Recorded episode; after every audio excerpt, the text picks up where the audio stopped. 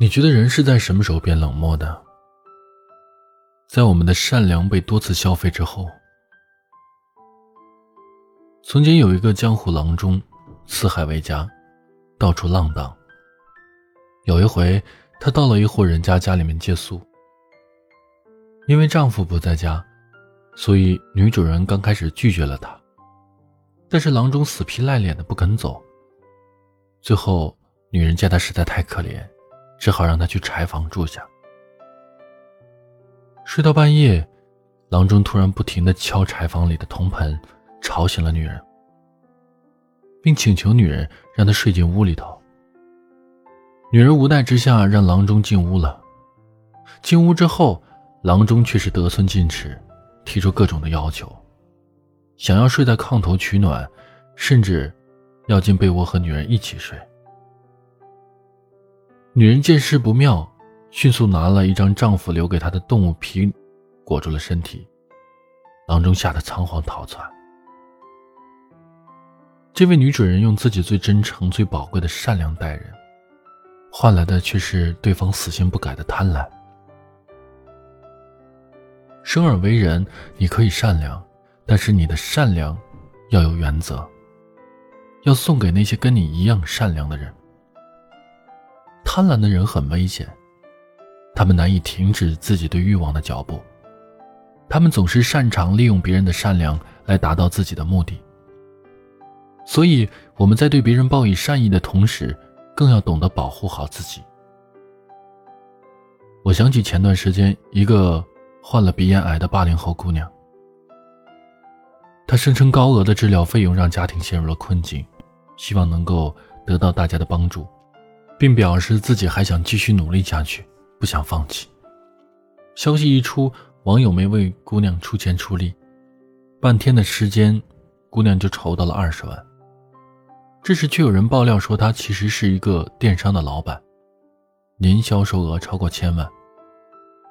在遭到网友质疑后，这位八零后的姑娘坦言说，自己之所以公筹，是因为不想耽误自己公司的后续发展。他还说，不想亲戚借，是因为跟亲戚借钱需要还，所以才选择发起众筹。他认为自己这样没有错。很多人对此表示愤怒，觉得自己的善良被消费了，纷纷到姑娘发布的消息底下讨伐。最后，那姑娘不得不退还所有的善款。狼来了的故事我们都听过，在危难发生的时候。放羊人一如既往的向别人大声的求助，别人却不再相信他。我不禁在想，人们的善良被一次又一次的欺骗和消费之后，如果哪天真正需要帮助的人出现了，却没有人愿意出手相救，那可能就是我们最大的悲哀吧。说到这儿，我不得不提一提那些摔倒的老人。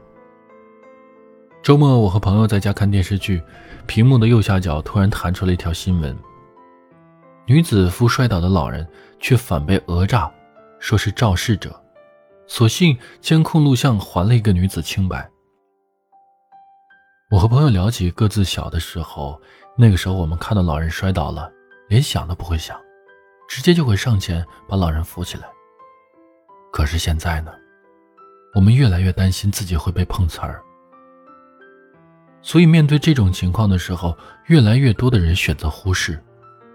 遇到好一点的情况，人们会事先拍好视频、照片，确认过附近有监控录像，才敢上去扶。我曾经在网上看到过一个新闻，说是有位老奶奶走累了，坐在地上，可是没想到，一坐下去就起不来了。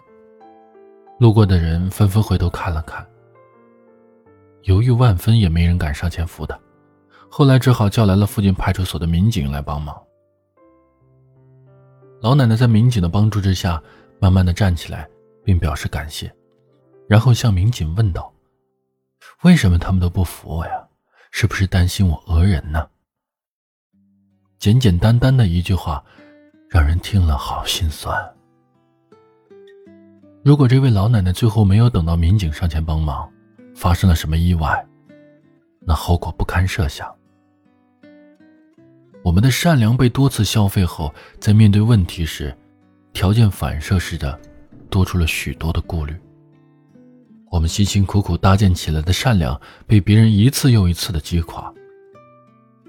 我们自然而然的变得更加谨慎小心，生怕一不小心就会被那些只为了一己私欲的人给利用了。当那些真正需要帮助的人出现时，我们第一时间想的不是上前帮助，而是担心自己会上当受骗。这就是善良被过分消费的后遗症。没有人愿意看到这个世界变冷漠。希望我们每个人都能够珍惜善良，希望每个人的善良都值得被真诚对待。就像罗素所说的：“一切道德品质之中，善良的本性在世界上是最需要的。”所以，善良很贵，请不要随意的消费。